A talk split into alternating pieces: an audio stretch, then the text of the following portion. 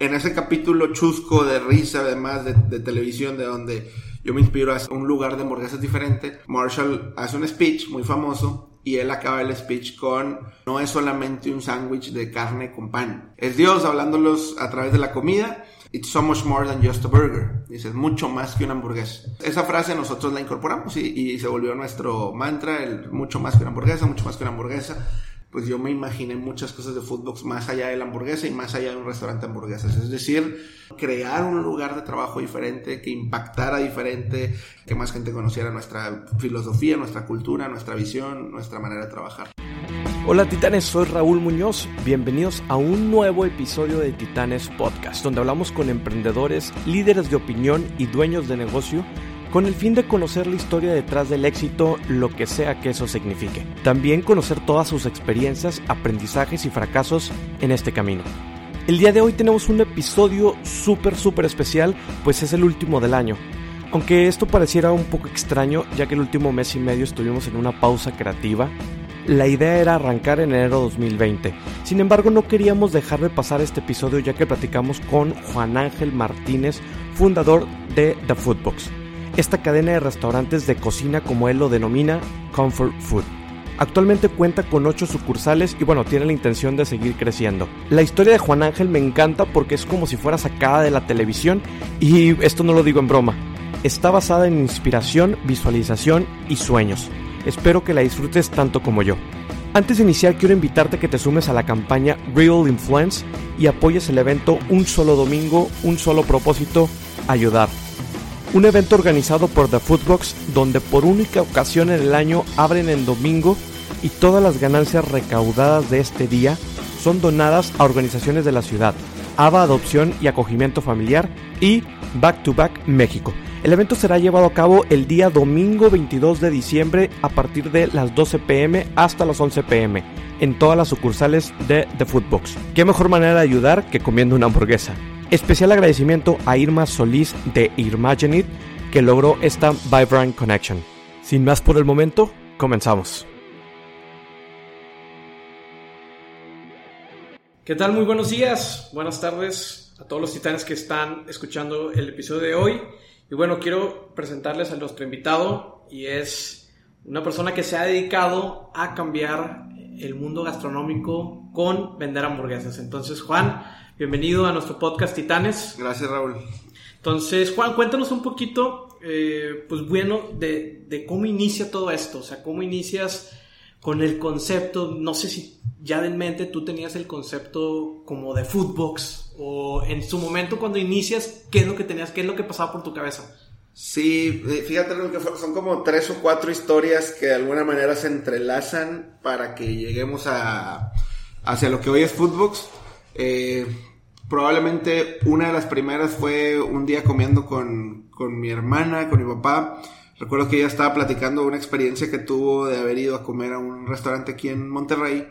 Eh, y ella pues estaba platicando que fue una experiencia padre y me llamó la atención que ella dijo una frase que fue, hacen falta lugares así. Okay. Y le digo, lugares así como, me dice, lugares ni tan caros, pero tampoco de comida rápida o de cadena, que te puedan ofrecer una experiencia diferente, una, un, producto diferenciado, este, un servicio padre. Entonces yo me quedé muy, muy, este, como que enganchado con eso de faltan restaurantes o lugares así, ese punto medio entre, pues si vas a la Nacional o al Gallo a gastarte, este, 700 pesos, 800 pesos por persona o más, o si no vas al McDonald's, al Chili's o al Applebee's este, a gastarte entre 100 y 250, pero en medio, en cuanto a servicio, concepto, producto, calidad, no hay nada, entonces eso me, me, me inspiró un poco. Y otra historia fue el hecho de, de hay un capítulo de una serie que se llama How I Met Your Mother de, de eh, que, que cuenta que el protagonista de la serie pues un día se levanta eh, en Nueva York, es su primer día en esa ciudad, y empieza a caminar y, encuentra un lugar icónico de hamburguesas, un burger joint, este, lo descubre, se pide la hamburguesa, se enamora de la hamburguesa, este, tiene una experiencia religiosa con la hamburguesa, y quiere salir a contársela a todo mundo para cuando quiere regresar ahí no lo encuentra.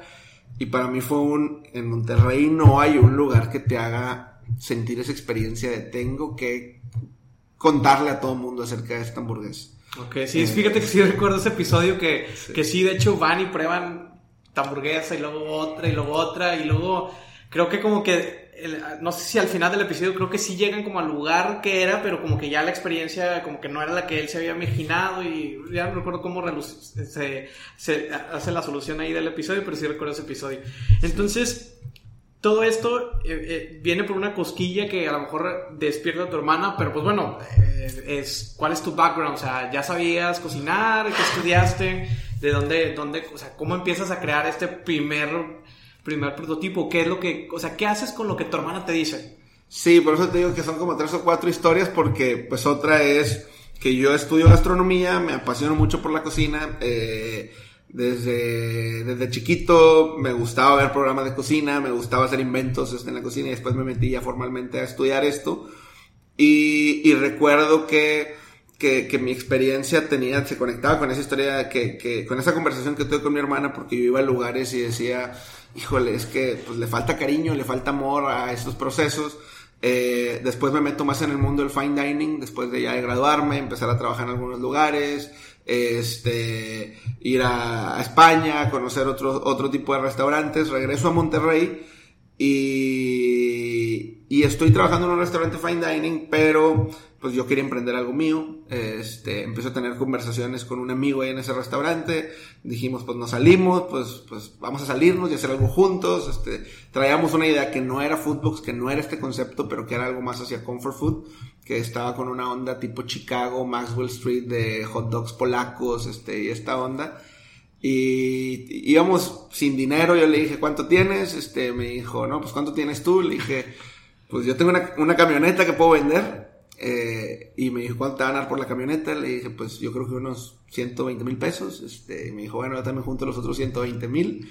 Y no sé qué queríamos hacer con 240 mil, apenas nos íbamos a poner a sentarnos a ver si podíamos rentar un terreno, poner, todavía no estaba muy de moda el tema de los food trucks, poner un carrito, mesas de Coca-Cola y poner un, un, un concepto eh, sí distinto, no queríamos poner unos tacos ni unas hamburguesas al carbón, era un, un, concepto distinto, pero con el mínimo, mínimo, mínimo viable inversión que se pudiera, este, muy eh, apenas.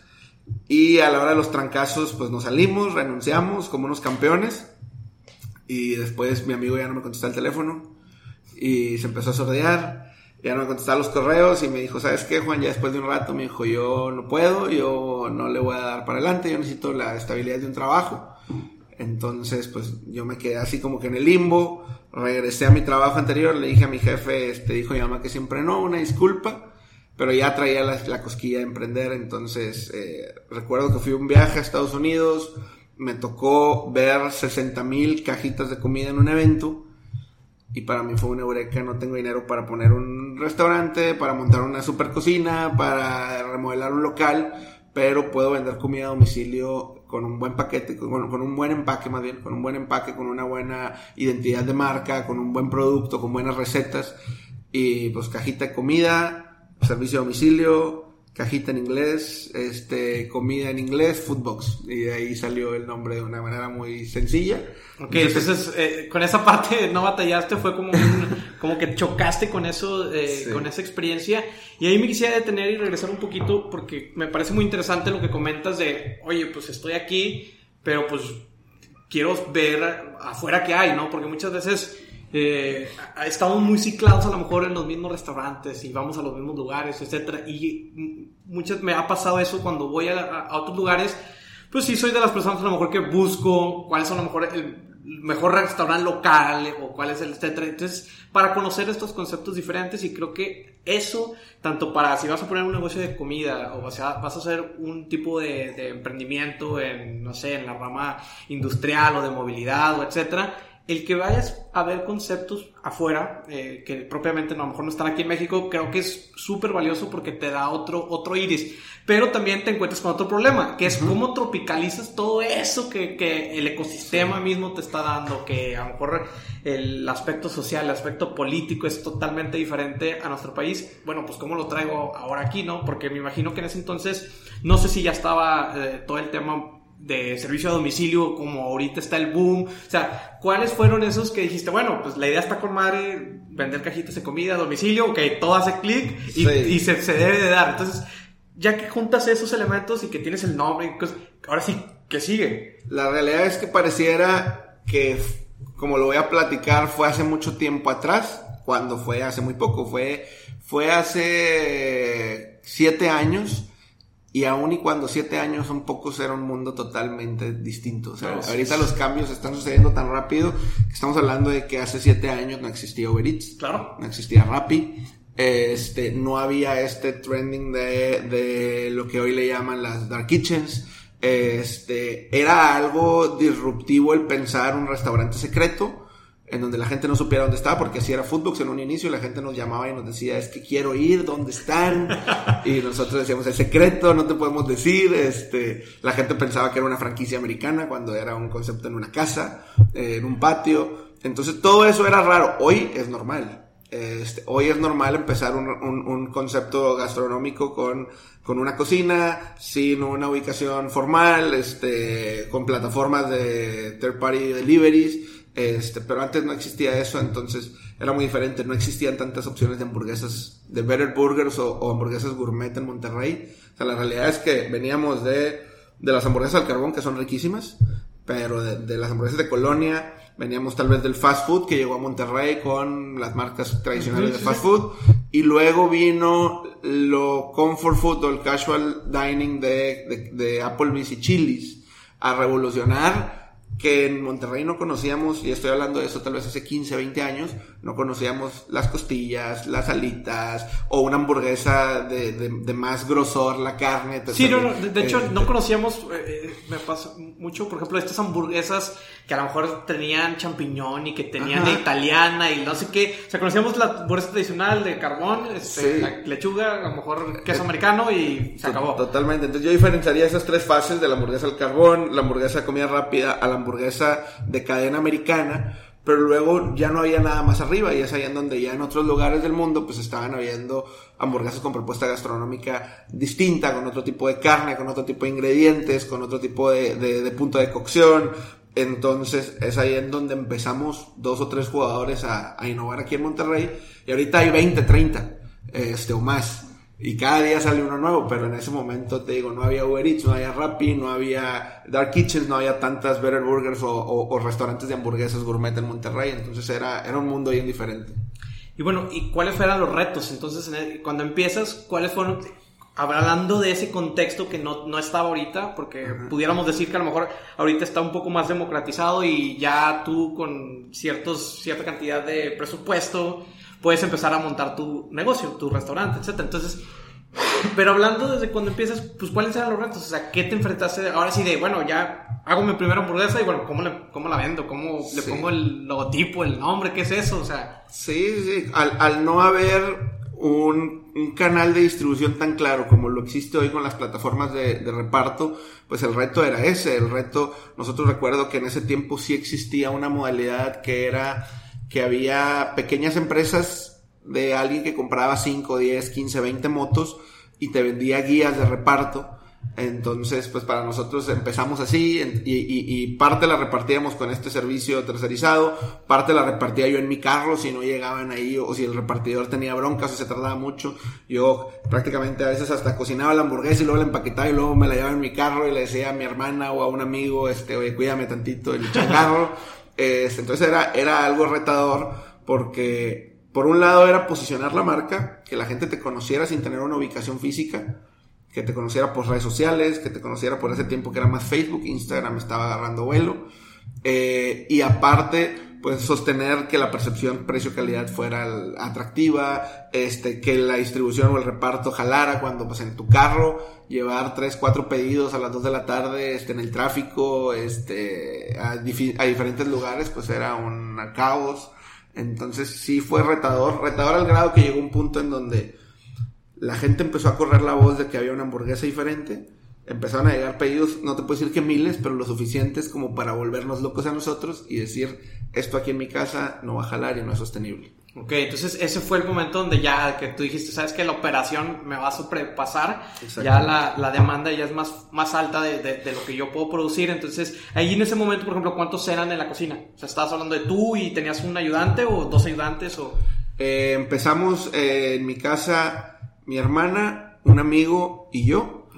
Y llegamos a estar en mi casa eh, tres, cuatro, perso- cuatro personas de cocina. Eh. Este, fue lo más que llegamos a, a crecer. Oye, ¿y usaste, por ejemplo, la casa, o sea, de tus papás? O sea, de, Eh, de- la- de la cocina de tus papás. No, era la casa de mis papás y era en el patio. Ok. Eh, ahí yo cerré un espacio con tabla roca, compré equipo de cocina usado, de mala calidad, este, y con... Y lo hiciste funcionar, Y lo de funcionar. O sea, Sí, digo, sí. es, digo, es como cuando empiezas a, a- tu primer carro, pues a veces, digo, te compras una carcachita y es de que, pues, le pongo esto, le Lo compro lo otro, eh, y le vas, lo vas, este, adecuando, ¿no? Y hasta que encuentras a lo mejor el equipo que, que te funcione. No sé si, si volteando atrás extrañas del episodio, te voy a preguntar si extrañas todo ese, todos esos, esos viejos, este, eh, herramientas que utilizabas, pero digo, es parte de eso, ¿no? Que, que vas, la operación llega a un punto donde dices, ¿sabes qué? el producto sí es muy viable para las personas, sí está, hay demanda.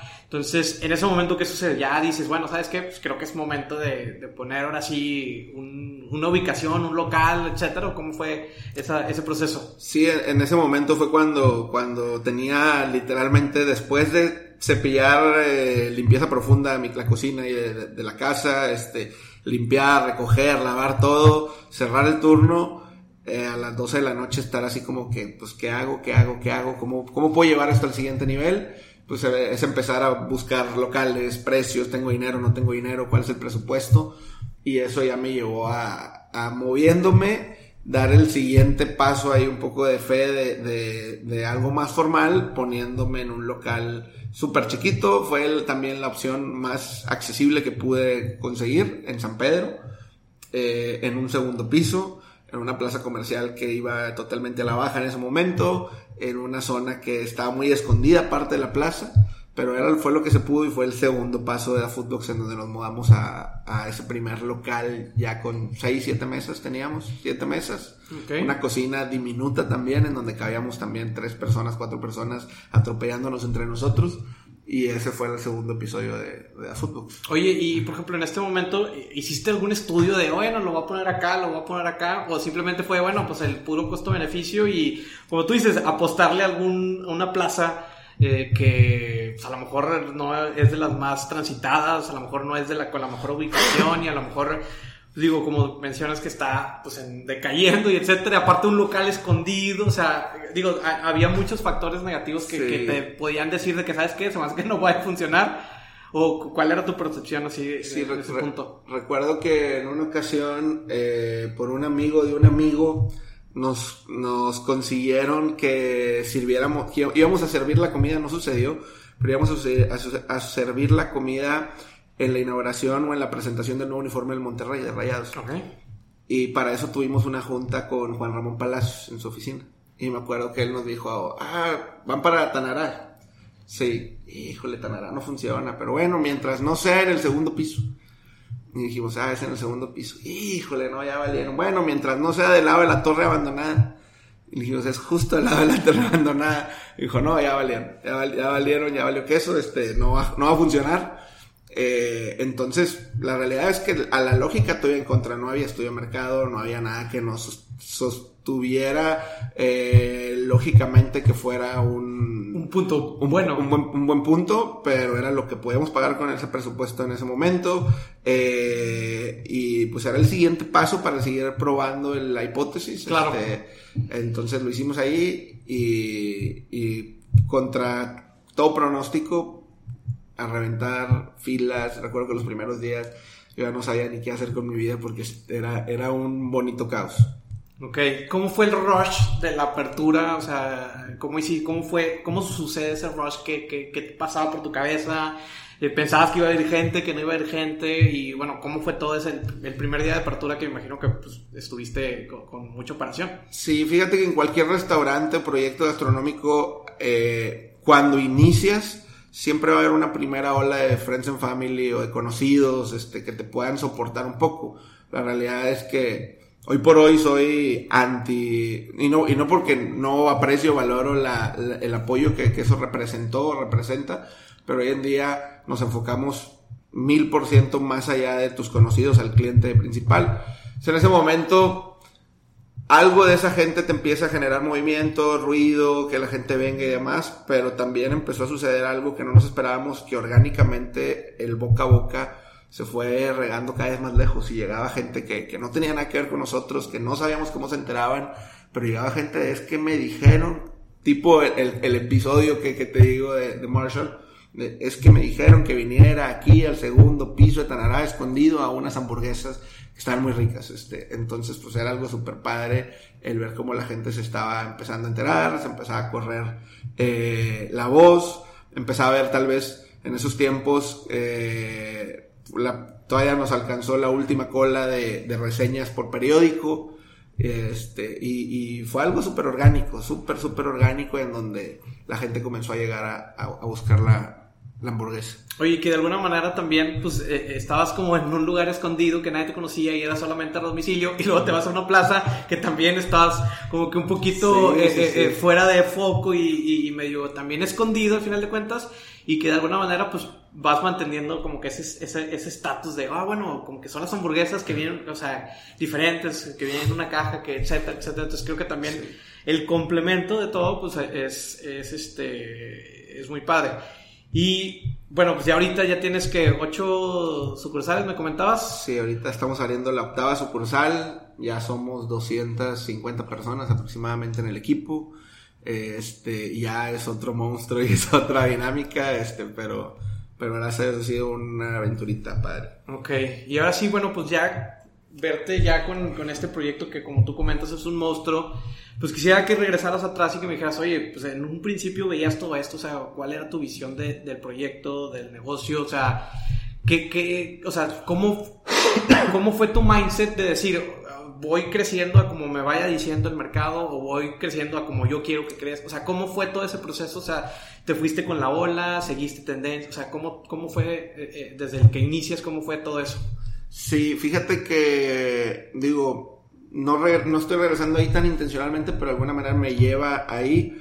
Eh, en ese capítulo chusco de risa, además de, televisión, de donde yo me inspiro a hacer un lugar de hamburguesas diferente, Marshall hace un speech muy famoso y él acaba el speech con eh, no es solamente un sándwich de carne con pan. Dice, es, es Dios hablándolos a través de la comida y dice, es It's so much more than just a burger. Dice, es mucho más que una hamburguesa. Entonces, esa frase nosotros la incorporamos y, se volvió nuestro mantra, el mucho más que una hamburguesa, mucho más que una hamburguesa. Entonces me preguntas si lo imaginábamos, la realidad es que desde el día uno, pues yo me imaginé muchas cosas de Foodbox más allá de la hamburguesa y más allá de un restaurante de hamburguesas. Es decir, yo me salí a trabajar en el lugar donde trabajaba porque quería no solamente trabajar en un lugar diferente, sino crear un lugar de trabajo diferente, que impactara diferente, que fuera eh, un lugar en donde la gente disfrutara trabajar, un lugar donde la gente disfrutara estar. Entonces sí había una visión que cada día se ha ido aclarando más, pero sí había una visión más allá del Dark Kitchen o más allá del restaurantito de siete mesas, siempre hubo una visión grande, entonces sí me imaginaba, no te puedo decir que que X número de sucursales en X tiempo, pero siempre una visión de crecer, de llegar a más lugares, de impactar a más gente, de que más gente conociera nuestra filosofía, nuestra cultura, nuestra visión, nuestra manera de trabajar. Está chingón porque muchas veces sucede, pues a lo mejor empiezas un proyecto, un negocio y pues no siquiera tienes la visión de, de hacia dónde quieres ir y como que esa visión la vas descubriendo mientras estás en la operación y también lo que te va diciendo el mercado, lo que te van diciendo tus amigos y vas calibrando, ¿no? Y, y el que tú tengas esa visión desde un inicio, pues creo que te, te, da ese, esas habilidades de decir, bueno, para llegar allá, ¿qué necesito hacer? Entonces ya en el proceso empiezas a, a hacer ese, esas tareas, esas pequeñas tareas que me imagino que tuviste que hacer, de empezar a ordenar, de empezar a, hacer procesos, de empezar a, a, a, ver el tema de cómo va a ser la cultura de trabajo, cómo va a ser el tema de reclutamiento y, y que, que, poco a poco lo vas haciendo con esa visión que tienes de decir, bueno, ya eh, es esto, con estos valores, con... Eh, siempre saber que es, es, más que una hamburguesa. Imagino que para tus trabajos ser más que un lugar de trabajo también. O sea, es. Eh, eh, y eso es lo que me hace sentir, a como me lo estás platicando. No sé si sea así, pero eso es lo que tú me, me haces sentir en, en, ese sentido. Sí, de hecho, hace. Yo no recuerdo si estoy hablando de hace cinco años o casi hasta seis. Eh, nos sentamos a ponerlo en papel, a ponerlo en lápiz, a ponerlo en palabras. Y si nuestra misión se articuló como. Nuestra misión es influenciar positivamente a nuestra gente, a nuestro entorno eh, y nuestra gente pues es nuestro equipo de trabajo, es cómo agregarle valor a nuestro equipo de trabajo y a entorno es cómo agregar valor hacia afuera. Pero nuestra visión, que está bien retadora y que nos falta mucho para llegar ahí, nuestra visión es ser el mejor lugar para trabajar de alimentos y vidas en México.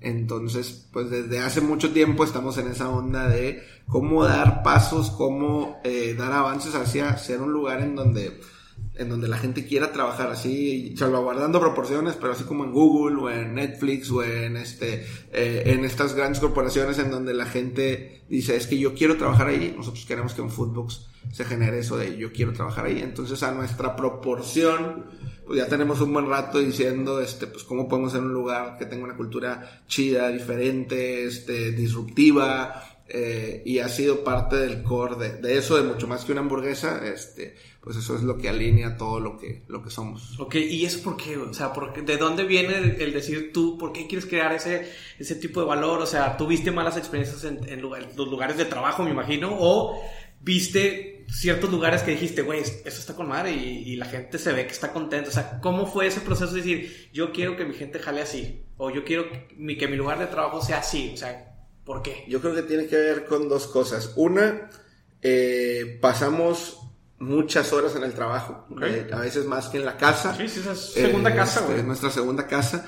¿Y por qué el trabajo no puede ser algo que disfrutamos? Obviamente queremos ser rentables, obviamente queremos ser un buen negocio, pero eso no debe estar peleado al contrario.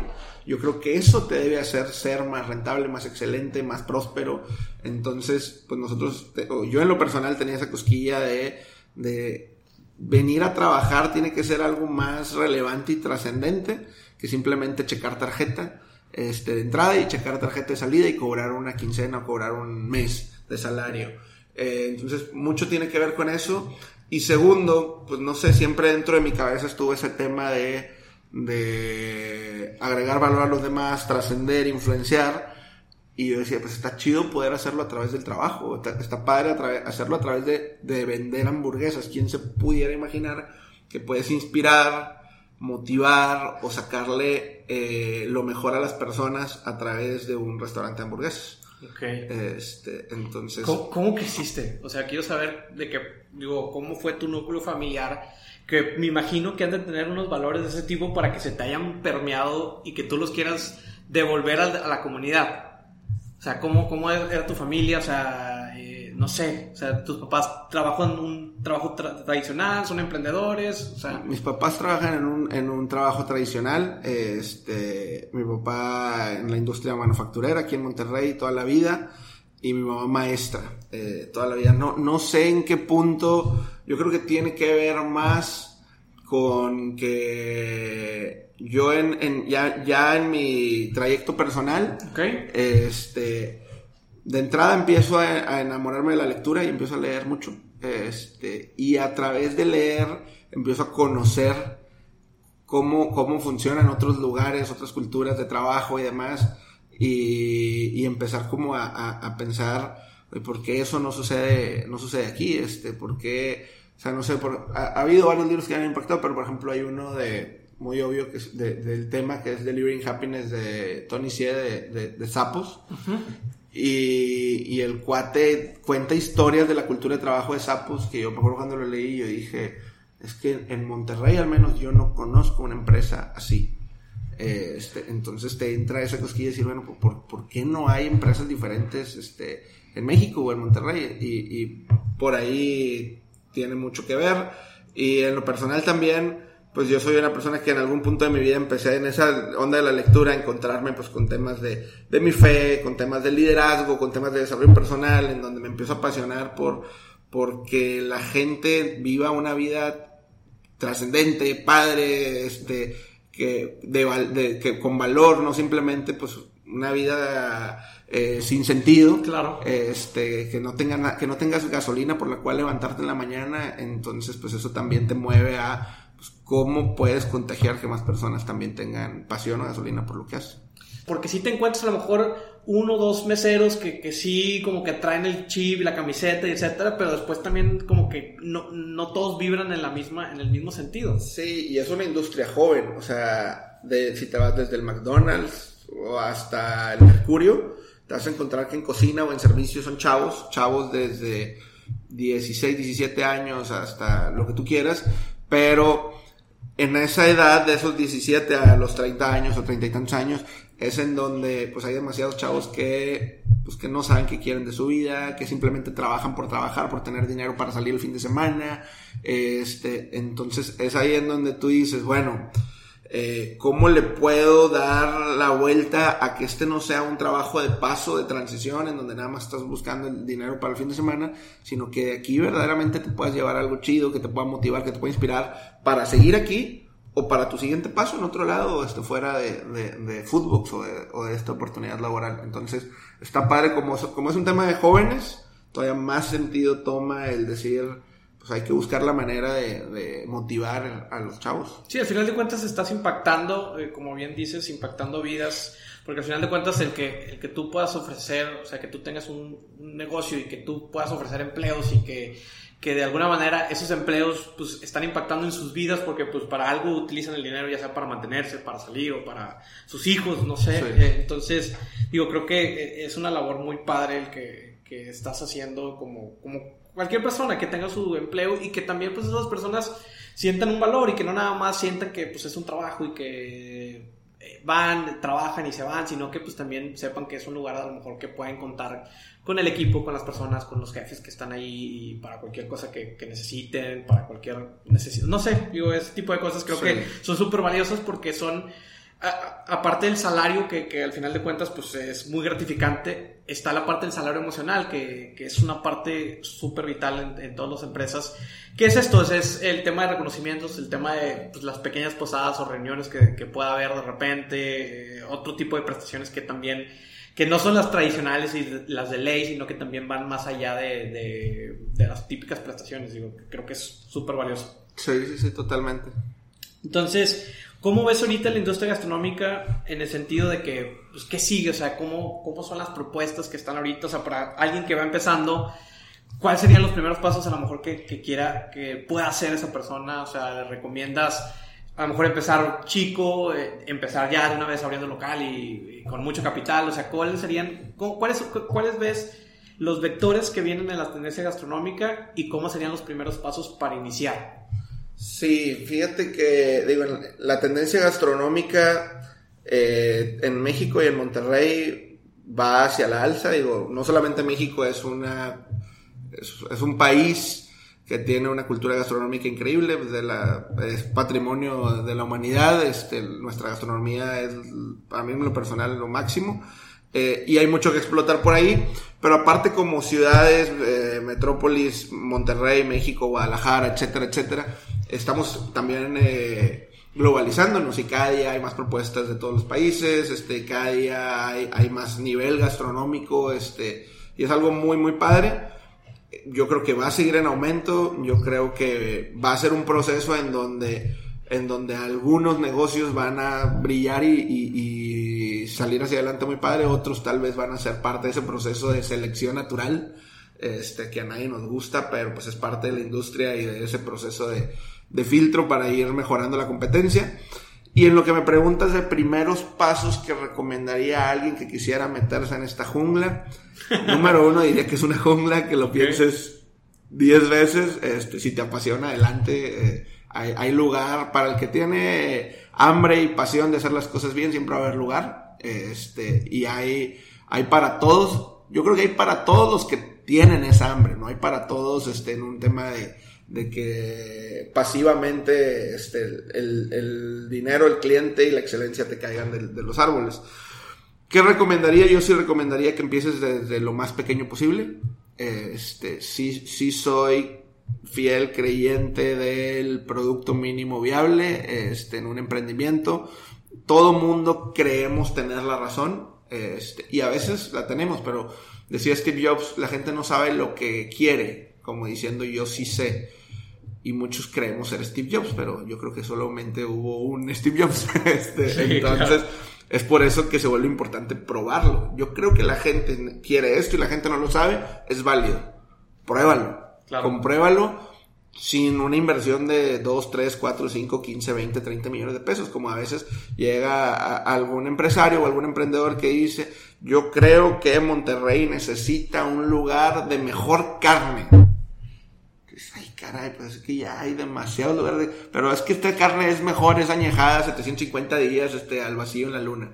Eh, ok, tú crees eso, pero luego metes 20 millones de pesos en una inversión de un super steakhouse este, con carne añejada y te das cuenta que la gente no quería eso, que no necesitaba eso, cuando lo pudiste haber probado eh, en un modelo mucho más pequeño. A mí en lo personal no sé qué tan deliberado fue o fue porque esos eran mis, mis medios en ese momento. Mis medios en ese momento. Pero yo creo que fue algo muy saludable el haber dicho, a ver, yo creo que Monterrey necesita una hamburguesa diferente a todas esas que no voy a decir que son malas, pero pero una hamburguesa diferente a todas esas que ya, que ya hay. Y fui probando la hipótesis eh, dando pequeños pasos. Este, entonces yo, yo creo que eso es algo muy, muy bueno hacer. Eh, porque de la otra manera hay demasiado riesgo este, y no hay mucho que perder tanto para ti como para incluso la industria. Sí, creo que comentábamos eh, antes que a lo mejor ahora es un poquito más sencillo empezar por este tema que, que a lo mejor, pues no sé si haya decrementado el valor de las cocinas, no, no estoy muy, muy metido en el sector, pero me imagino que también por ya no a lo mejor la demanda, ya hay muchos que hacen cocinas, etcétera, entonces ya puedes conseguir a lo mejor parrillas más económicas, este, incluso pedirlas por internet, no sé. También asadores, pues ya ves que antes eran de que los las marcas importantes y luego pues ya hay la réplica de ese asador que prácticamente es el mismo producto, pero pues solamente no trae la marca de, ese producto. Entonces creo que en, ese tipo de cosas a lo mejor los instrumentos ya han bajado eh, de precio, entonces también creo que eso, eh, la barrera de entrada antes para poner un restaurante pues era muy muy alta y ahorita pues también creo que eh, el tema de las cocinas virtuales creo que ha favorecido, las dark kitchens también ha favorecido el tema de, las plataformas de, de, terceros para el delivery, pues también creo que ha favorecido todo, todo ese tema y que también hay muchos restaurantes que, que creo que, este, no sé si se estén resistiendo, pero también hay muchos restaurantes tradicionales y, muy... Eh, norteños aquí que ya tienen años que no sé si eh, son esos que vayan a pasar ese filtro porque a lo mejor ya el cabrito ya lo vas a poder pedir eh, eh, desde tu celular, entonces ya no vas a necesitar ir a un lugar a, comer cabrito porque pues ya, o sea... ¿Cuál es la experiencia que te está brindando el que vayas al lugar a comer cabrito si ya lo puedes pedir en tu casa y ya te lo mandan en un paquete bonito? Que es, eso que también quiero tocar ahorita. ¿Cuál es en, en, la importancia de, del producto pues obviamente está la presentación y el empaquetado y, demás, ¿no? Entonces, ¿qué tan importante fue para Foodbox eh, el crear este concepto? O sea, y, cómo hay marcas que también han creado conceptos sobre el, empaque y etcétera, que a veces por simple hecho de tener el empaque tú dices, wow, o sea, ya, ya, es como que quieres descubrir qué hay dentro, qué, qué es lo que vas a comer y etcétera. Para, para nosotros siempre ha sido algo súper importante que le hemos apostado de entrada, si no teníamos un lugar físico como en un inicio de nuestra historia, pues eh, la primera experiencia visual que ibas a tener con el producto era esa, era el empaque, era la, la cajita. Este, yo recuerdo la primera vez que mandé imprimir esas cajas, eh, fueron, creo que el tiraje fueron mil o dos mil. Eh, las puse en la lavandería de mi casa y, y, en bolsas y las veía como que nunca se iban a acabar. Este, pero, pero fue, fue un tema de, desde un principio, aunque teníamos poca venta, le invertimos en ese tipo de cosas porque creemos que generan un valor. Eh, creo que hemos intentado apostar lo más que nos ha sido posible entre nuestro modelo a calidad de ingredientes, calidad de marketing, calidad de cultura, calidad también visual de estética, en este caso, eh, para que verdaderamente sea una propuesta integral que, que a la gente se pueda sentir eh, identificada. A mí en lo personal, me gusta cuando algo llega en ese empaque que, te hace sentir como que le metieron valor a esos detalles. Entonces en fútbol sí ha sido algo importante. Creo que es muy importante eso, porque sí, a veces tú pides comida y de repente pues te llega la caja de, de, de Unicel y te llega la caja a lo mejor el empaque la bolsa pues de esas genéricas blancas y también como que pues digo, al final de cuentas es comida y te la vas a comer porque pues eh, es, o sea, es lo que pediste. Pero también el que, que, le pongan un poquito de valor en esas cosas, ese, ese, sentido de detalle, creo que el cliente lo aprecia mucho porque también, o sea, con el simplemente hecho de que le tomes foto a la caja, o sea, ya eh, es, va más allá de la comida que tú dices, va más allá de lo que es la hamburguesa. Totalmente. A mí una frase que se me quedó también grabada, hay un libro de de Anthony Bourdain, en paz descanse, que se llama Kitchen Confidentials, en donde el cuate dice, cuando a mis siete años probé por primera vez un ostión, dice, en ese momento entendí que comer no era llenarse el estómago. Dice, tuve un orgasmo gastronómico. Este, dice, entendí que esto era algo. Entonces tú dices, ah, pues te llega la comida, pues es comida y que lo que venga y como venga y cómetela. Es que hay un comer por comer, por necesidad eh, física. pero, hay, pero hay un comer que, que, es a través de los ojos, de la mente, de las manos, de la boca, este. Y eso sucede no nada más en los restaurantes de tres estrellas o de cinco estrellas, también puede suceder en, en la industria eh, casual. Ok. ¿Crees que, eh, ya para ir cerrando, o sea, de, las, de estas tendencias, por ejemplo, ¿crees que hay modelos que están ya eh, o que se están perdiendo y que van a tender a desaparecer? No sé, imagínate, creo que, eh, digo, no sé si sí o no, pero creo que los fast food están perdiendo de alguna manera la fuerza que tenían en su momento de los noventas donde llegaron y que era como que automático y salías y en dos, tres minutos ya te ibas y ya comiste. No sé si esos modelos a lo mejor ya, ya están, a lo mejor quedando como que un poquito, o sea, no, obsoletos, pero no sé si vayan perdiendo esa fuerza y que ahora hay más lugares de, de comfort food, más lugares a lo mejor donde ya hay como que esa experiencia y que pues, son, tiempos y momentos y cadencia en, la, en, en, el restaurante. No sé si cómo, veas tú en, esa parte. Yo creo que sí han, han ido perdiendo fuerza eh, creo que el mercado cada día ha ido creciendo en ese, le llaman bullshit detector. Okay. Eh, este, cuando sabes si algo es auténtico o no es auténtico y hoy en día la autenticidad es un valor eh, muy valorado, valga la expresión.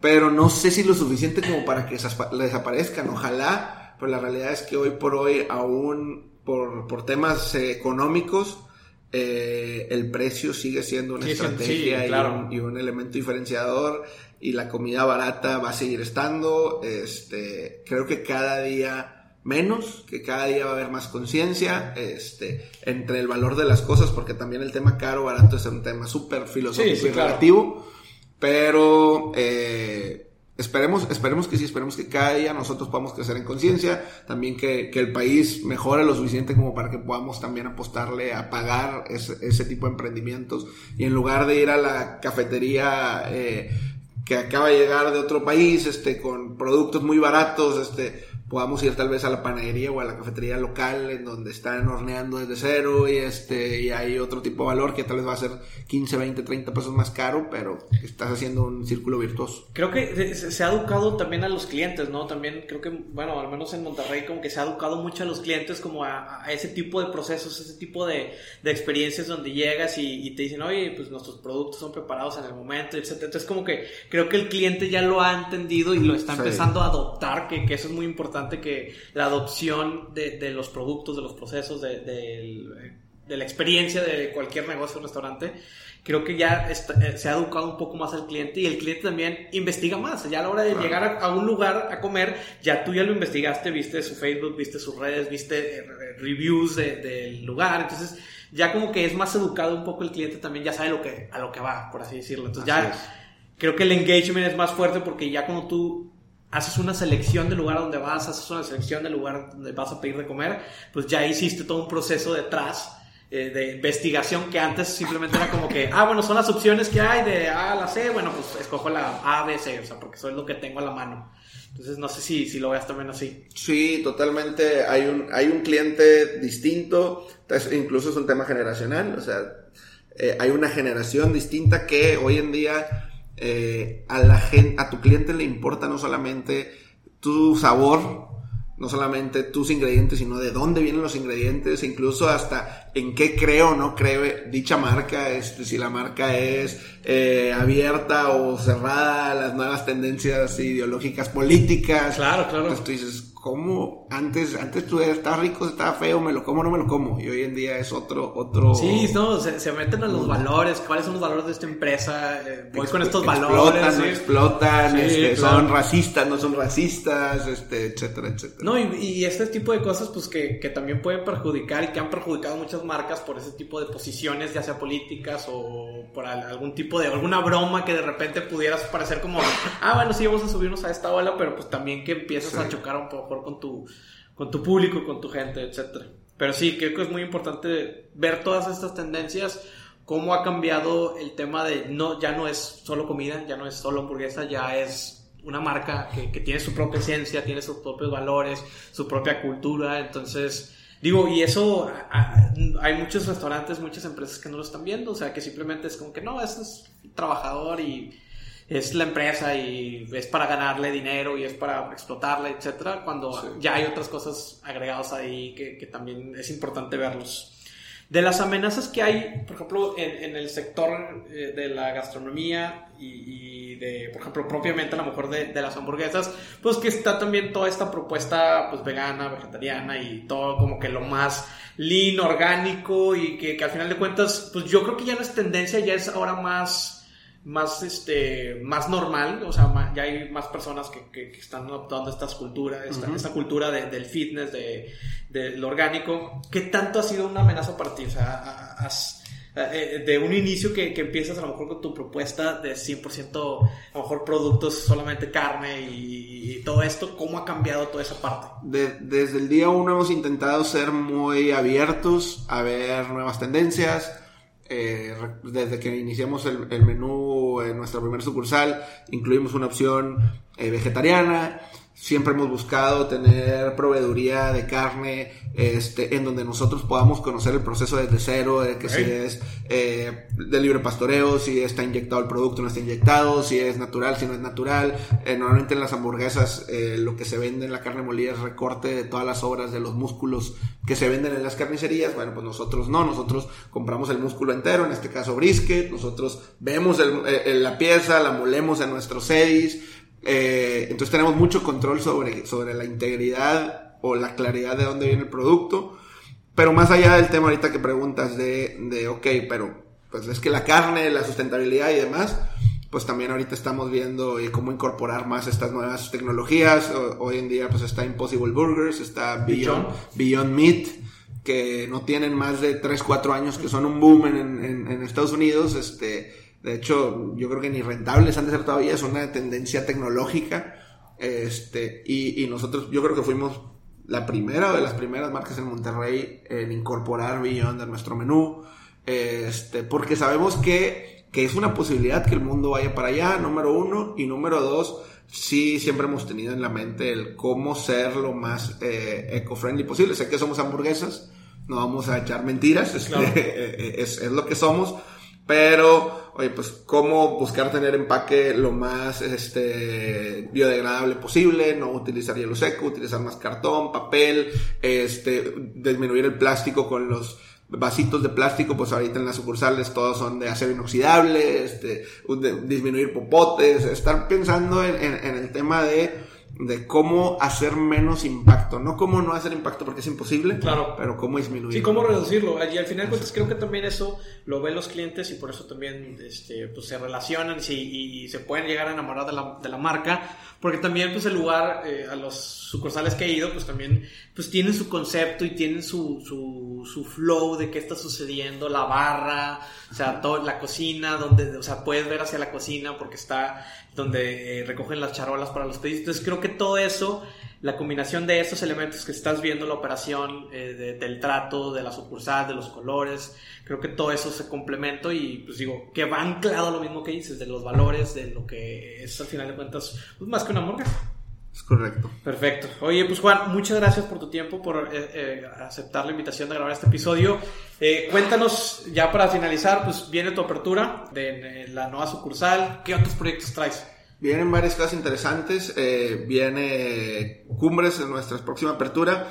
Viene también el Open Sunday, que es un, un evento que hacemos todos los años. Este es nuestro cuarto año consecutivo, que es el único domingo del año que abrimos. Y abrimos para donar todas las ganancias de ese día a alguna organización de beneficencia. Entonces hacemos una mega campaña, invitamos a la gente, eso va a ser el 15 de diciembre. entonces los invitamos para que puedan donar comiendo hamburguesas, está bien fácil ayudar. Comiendo hamburguesas puedes impactar la vida de, chavos que están en situaciones este, eh, de, extremo riesgo, que no tienen familia y eh, pues seguir seguir innovando seguir creciendo este ya les iremos avisando un poco más de, algunas novedades acerca de, nuestra marca y hacia dónde vamos. Pero pues básicamente sí cerramos 2019 y pues con todas las pilas para el 2020. Perfecto. Y de título personal de Juan, ¿traes alguna otra inquietud en el, en el sector gastronómico? ¿Vas a seguir con Foodbox o traes también, estás viendo algunas propuestas? Sí, fíjate que como, como equipo, como negocio, operamos otra marca desde hace dos años. Ok. Eh, es una marca de muslitos de pollo eh, hechos en espada, este tipo rodicio brasileño. Es un concepto bien diferente de Foodbox, este, que tenemos ya dos años operándolo y queremos seguir perfeccionándolo y, creciéndolo. Eh, pero fuera de eso, la realidad es que me gusta mucho el enfoque, no me quiero desenfocar de Foodbox, pero sí estamos abiertos a, a, otras opciones, a otras tendencias. Por ahí tengo más de un año con un proyecto en la mente, en el horno, que, que me he detenido y me detengo todos los días de no, de no sacarlo para no desenfocarme en lo que tengo, pero eventualmente eh, ahí, ahí estará. Perfecto. Pues bueno, Juan, muchas gracias por tu tiempo. Gracias. Y agradecerte aquí a todos los titanes también que, que han llegado hasta aquí, hasta este episodio. Tus redes sociales y bueno, pues las de, las de Foodbox. Pues, estamos en Instagram, estamos en Facebook. Eh, el Instagram de Foodbox es la MX. Mi Instagram personal es Juan Ángel 8 como número A. Eh, y pues estamos a sus órdenes para saber más de ustedes y conectarnos con ustedes. Muchas gracias, Juan. Gracias. Hemos llegado al final del episodio. Muchísimas gracias por llegar hasta este punto. Es increíble cómo desde vender hamburguesas se puede impactar a muchas personas y bueno, esta es una de las aprendizajes que me llevo. Espero que también te hayas llevado este y otros aprendizajes. Si fue así, por favor, escríbenos a través de las redes sociales arroba titanes podcast para saber qué fue lo que aprendiste tú. Quiero recordarte que Juan Ángel tiene su evento este día domingo 22 de diciembre a partir de las 12 pm en cualquiera de sus sucursales. Por último, quiero agradecerte todo este año que nos has escuchado aquí, todos los episodios de Titanes Podcast, a toda aquella comunidad que está presente, que todos los lunes ya se ha convertido un hábito el escuchar nuestro podcast. Y bueno, esperarte las nuevas noticias que tenemos para el 2020. Traemos más episodios, traemos más ideas para seguir integrando esta comunidad. Y bueno, espero que sigas aquí y comparte este episodio, dale suscribir si estás en Apple Podcast y dale seguir si estás en Spotify. También recuerda que puedes compartir directamente en Instagram etiquetándonos arroba titanes podcast. Muchas gracias, nos vemos el próximo año, que tengas unos últimos días excelentes y que cierres con todo este año y que bueno, las mejores vibras para el siguiente. Como comentamos al inicio, este es el último episodio de este año, sin embargo, vamos a lanzar un pequeño minisodio yo estoy esperando que sea la próxima semana para compartir algunas reflexiones, algunos aprendizajes que hemos tenido a lo largo de todo este año. Muchísimas gracias y hasta la próxima.